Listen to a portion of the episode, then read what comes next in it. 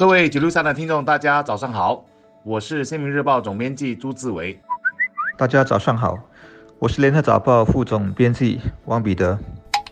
今天要谈的课题是文化，主要是因为昨天《联合早报》访问了华族文化中心总裁刘思伟，他提到了他的新任务，那就是要说服本地年轻人到华族文化中心参与活动，接触并传承华族文化。文化是无所不在的，你不推动，某种形式的文化也会存在，然后对人们产生潜移默化的影响，人们用它来安身立命。只是当你有足够的理性思考、资源、政治意愿，你可以决定社会或者国家作为一个集体要继承什么文化，不要怎么样的文化，或者希望看到哪一个文化得到充分的发展，要把这个文化推向哪个方向，等等。今天我们有了华族文化中心，它的建立本身就是我们拥有了资源的体现。在建国初期，这是难以想象的。文化不是有跟无的问题，在我们眼里，经济和社会形态最落后的一些雨林里的原始部族，他们也有文化，他们也有千百年祖辈留下来的想法、生活态度、对生命和宗教的理解等等，这就是他们的文化。我们作为现代的社会，考虑到我们的多元性，我们可以积极的、主动的塑造我们未来的文化面貌。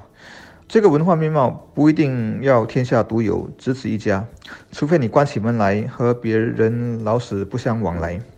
也不可能是任何一种文化的唯我独尊，其他的都必须被边缘化。新加坡是多元种族社会，也是环球大都会。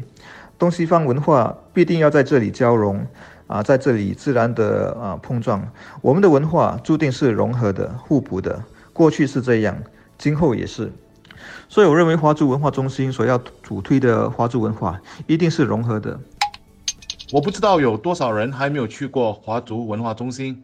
如果你是年轻一代，喜欢华语流行音乐，那里举办过新浪演唱会。那里也举办过鼓励本地创作的“我写我的歌”比赛，而他们在上个月还举行了为期三周的华彩二零幺八，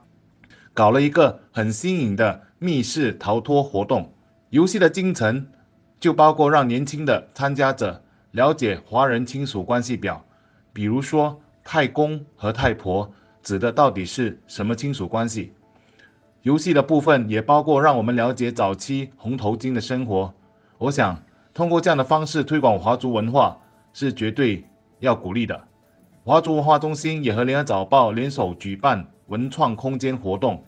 曾经举办过的活动就包括请来本地调茶师带领参加者调出有趣的新茶味。其实处在多元种族、多元文化国度的新加坡华人，我们本身的华族文化认同汇聚了中华文化、移民文化。和国家文化要清楚的定义什么是华族文化非常不容易。然而，我个人的看法是，其实我们也不需要把文化想得太过深奥，应该尽量让青少年通过他们生活层面上的事物去延伸。就比如说，现在很多年轻人喜欢听大陆歌手的流行歌曲，歌曲的内涵、所有的唯美词操，甚至歌手来自中国的哪一个地方，都可以是一门。简易的文化课，就以周杰伦作为例子吧。他的中国风歌曲当年就吸引了不少完全不听中文歌的年轻一代。我就认识这样的一个年轻人，中文不太能说，却能一字不差地唱出《东风破》和《青花瓷》等歌曲，而且他还去找了许多有关青花瓷的资料，了解了元代到明朝各种青花瓷的不同之处。他就是因为一首歌进入了一个全新的世界。我们在这里所要推广的华族文化，我想它必须是带有批判性的、有取舍的。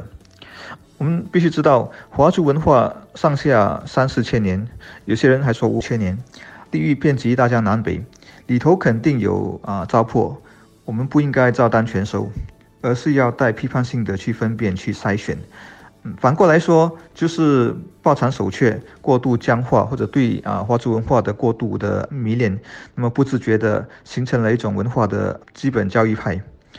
要做到批判性，就必须对自己的文化有充分的自信，并且有深刻的了解。你不了解，那根本谈不上要继承什么，丢掉什么。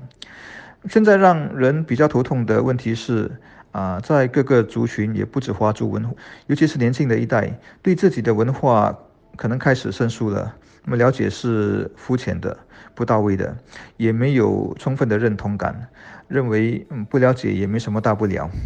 我想这肯定得不到文化的好的养料，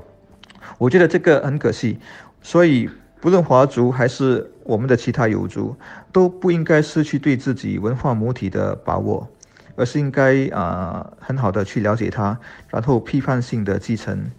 并丢弃其中不好的落伍的东西。那么自自然然的，在新加坡通过融合的过程啊，以华族来说，就形成独特的新加坡华族文化。这种华族文化和母体一脉相承，又有新的创造和适应。我们要让年轻一代接触华族文化，重中之重就是要让他们知道，那是和他们生活息息相关的，而不是一点也没有关系的。能从这一点切入，家长有意识的从家里做起。尽量通过他们感兴趣的东西切入，我想这样就能起着事半功倍的效果。